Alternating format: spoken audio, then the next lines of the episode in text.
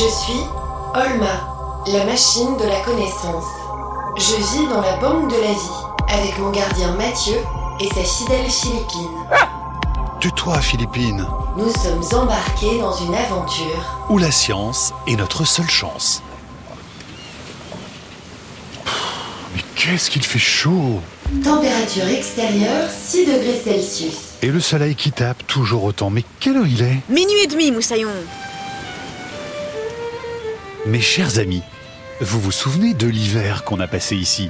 Le thermomètre était descendu jusqu'à moins 26 degrés et il a fait nuit pendant 4 mois. Et bien maintenant, en juillet, c'est exactement le contraire. Il fait jour 24 heures sur 24 et après avoir eu aussi froid, j'ai l'impression que 6 degrés, c'est comme le Sahara. Moussaillon Regardez Il y a une naufragée sur la banquise. Mais non, Linda, c'est Bénédicte Ménez. C'est la scientifique que nous rencontrons aujourd'hui. Mais qu'est-ce qu'elle fabrique? Elle a perdu un pari? Elle cherche de la vie intraterrestre. Ah, bah ça, moi j'y crois pas. Les soucoupes volantes et tout le tintouin, merci mais non merci. La vie intraterrestre, Linda, pas extraterrestre. Et la vie qui se cache dans les profondeurs de la Terre. Des soucoupes volantes sous la terre? Oh non, d'un steak de thon J'en ai la chair de moule Mais non, pas du tout. Allez, viens avec nous, tu vas comprendre.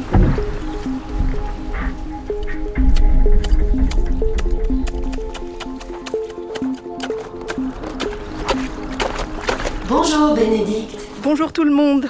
Mais comment allez-vous? Pas trop chaud? Oh, si horriblement. Qu'est-ce que vous faites, Bénédicte? Vous avez perdu quelque chose? Non, je suis là parce que récemment, il y a des collègues qui ont découvert la présence de bactéries sous les glaciers, comme ici au Svalbard. Et en fait, ils se nourriraient d'une source d'énergie qu'on ne connaissait pas jusqu'à présent.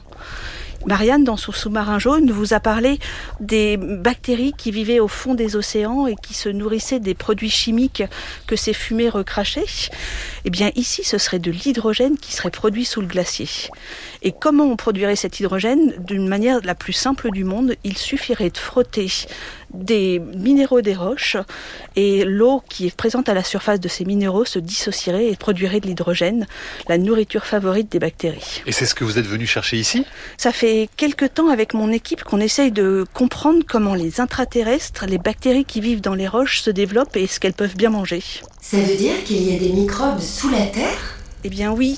En fait, en creusant des mines ou en forant la croûte pour trouver euh, du gaz, eh bien euh, là, on s'est mis à, s'apercevoir de la présence de ces micro-organismes. La grande question, c'était euh, mais pourquoi ils étaient là et combien ils étaient, puisque finalement. À chaque fois qu'on menait ces explorations, on se retrouvait face à du vivant. Et donc euh, loin d'être stérile, toutes les roches de la Terre semblaient porter des micro-organismes. Et qu'est-ce que ça représente, ces microbes, justement, euh, dans l'ensemble des organismes sur Terre? Étonnamment, en fait, euh, plus de 70% des bactéries vivraient euh, au sein des roches, donc pas dans les rivières, pas dans les lacs, pas dans les mers, mais bien dans la roche dure, là où il y a vraiment pas beaucoup de place pour habiter, des petites fractures, et pourtant ils sont là et ils se développent grâce aux ressources que leur donne la Terre. Et jusqu'à quelle profondeur vivent-elles, ces bactéries? Pour l'instant, on a trouvé jusqu'à 5 km sous la surface des continents et puis environ 3 km euh, au fond des océans. Mais euh, c'est quelque chose qui peut évoluer parce qu'on continue les explorations et puis tant qu'on creuse, on trouve. Donc ce sont des découvertes quand même assez récentes, Bénédicte? Oui, tout à fait. Et en fait, euh, il y a vraiment eu un gros effort ces dernières années pour essayer de comprendre parce que c'est vrai que ces micro-organismes jouent un rôle pour vraiment l'équilibre de notre Terre.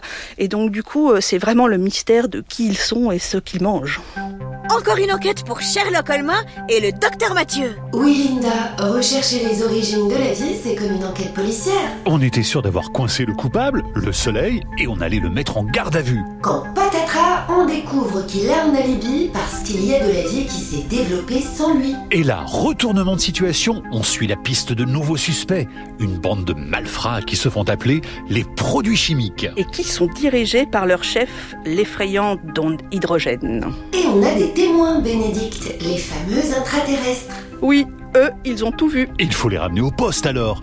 Mais moi, j'ai pas très envie d'aller les chercher à 5000 mètres sous terre. Ces microbes, comment font-ils pour vivre aussi profond, Bénédicte?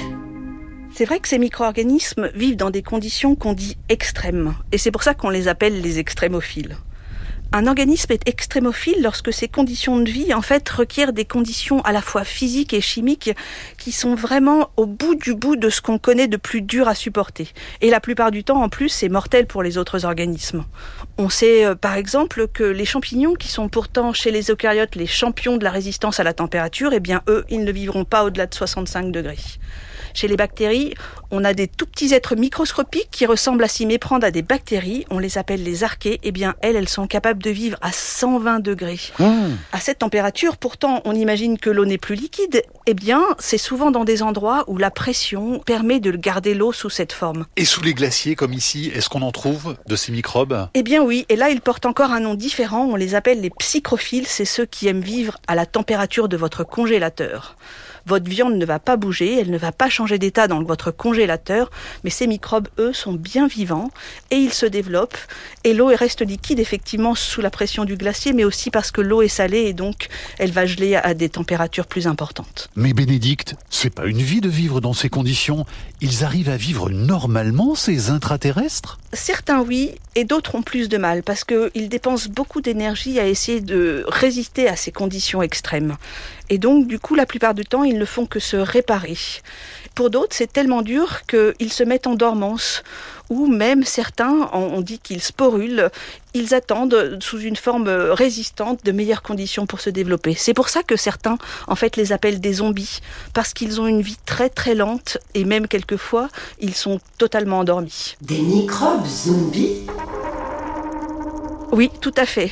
Mais quelques-uns sont drôlement efficaces et ils arrivent même à, à dégrader la roche dans laquelle ils vivent, à l'altérer et à produire même d'autres minéraux. Donc ils sont finalement des acteurs hyperactifs dans ce monde souterrain.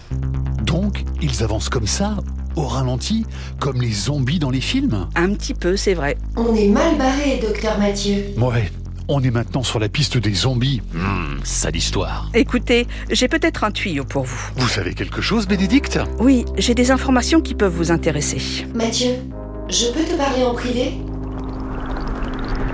Tu crois qu'on peut lui faire confiance? Et si Bénédicte était dans le coup elle aussi Ouais, si ça se trouve, elle bosse pour Don Hydrogène. Elle est avec nous, les filles. Ça fait 15 ans qu'elle est infiltrée chez les extrémophiles. Il faut qu'on écoute ce qu'elle a à dire. C'est un sacré coup de poker, mais ça se tente. On est ok, Bénédicte. On veut un portrait robot des chefs des extrémophiles. Eh bien, ça dépend à quoi ils ont besoin de résister. Par exemple, on trouve les acidophiles qui savent vivre à des pH proches de zéro. Et là, il y a des bactéries ou des archées. Mais les champignons aussi ne sont pas en reste, puisque eux, ils sont capables de s'adapter à des environnements très très riches en métaux. Et puis, il y a des cyanobactéries, mais elles, elles ont un petit problème, parce qu'elles doivent quand même capter un petit peu de lumière pour survivre à tout ça. Et il paraît, Bénédicte, que certains microbes sont des mangeurs de métal. C'est vrai, ça? Oui, en fait, je dirais des respireurs de métal, parce que dans les roches, il n'y a plus beaucoup d'oxygène. Et donc, pour respirer, les microbes doivent trouver autre chose. Et souvent, ce sont les métaux ou les éléments qui constituent la roche qui vont donc être respirés par ces petites bestioles. Et donc, du coup, certains respirent les métaux et d'autres le grignotent. Et en fait, dans les roches, on voit bien les petites bactéries qui sont friandes de fer, du fer dans les minéraux, mais aussi de fer qu'on trouve par exemple sur les carcasses des bateaux qui se sont échoués au fond des océans. On en a retrouvé beaucoup, par exemple, sur l'épave du fameux bateau le Titanic. Et même une bactérie a reçu le nom de ce célèbre bateau. Elle s'appelle Titanicus. Fascinante cette vie intraterrestre.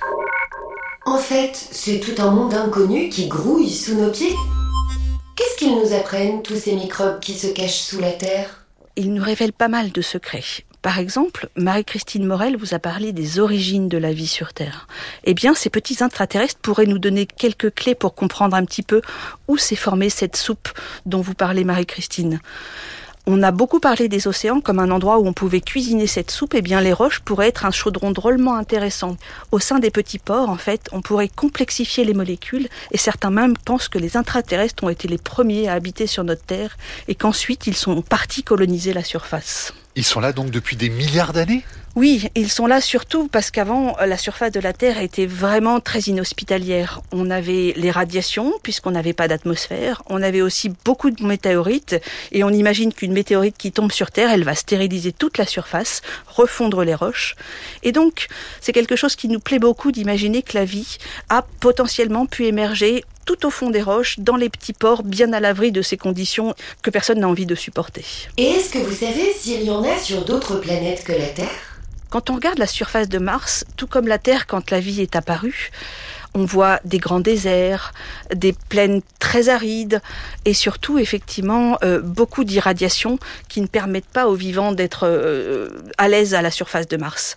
Et maintenant qu'on a trouvé les intraterrestres, on imagine très bien sur Mars aussi une petite vie nichée tout en profondeur là où l'eau liquide est encore présente. Mais comment on fera pour le savoir? Pour l'instant, les prochaines missions qui vont sur Mars ne seront pas capables d'aller creuser très très loin. On parle de quelques dizaines de centimètres pour la future mission ExoMars, mais qui sait si dans quelques décennies on ne sera pas capable d'aller forer 100 km sur Mars pour aller y trouver la vie? Nom d'une salade de poulpe, je ne comprends plus rien. Il y a des intraterrestres extraterrestres Donc peut-être qu'un jour on va trouver des intraterrestres extraterrestres Des intramartiens plutôt. Et en plus, c'est des zombies Je vais tranquillement remonter sur mon bateau.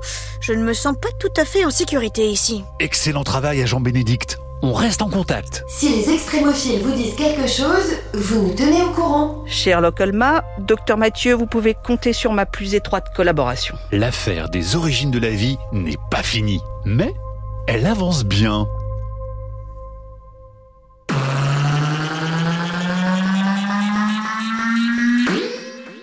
Olma est un podcast original de France Inter avec la Cité des sciences et de l'industrie.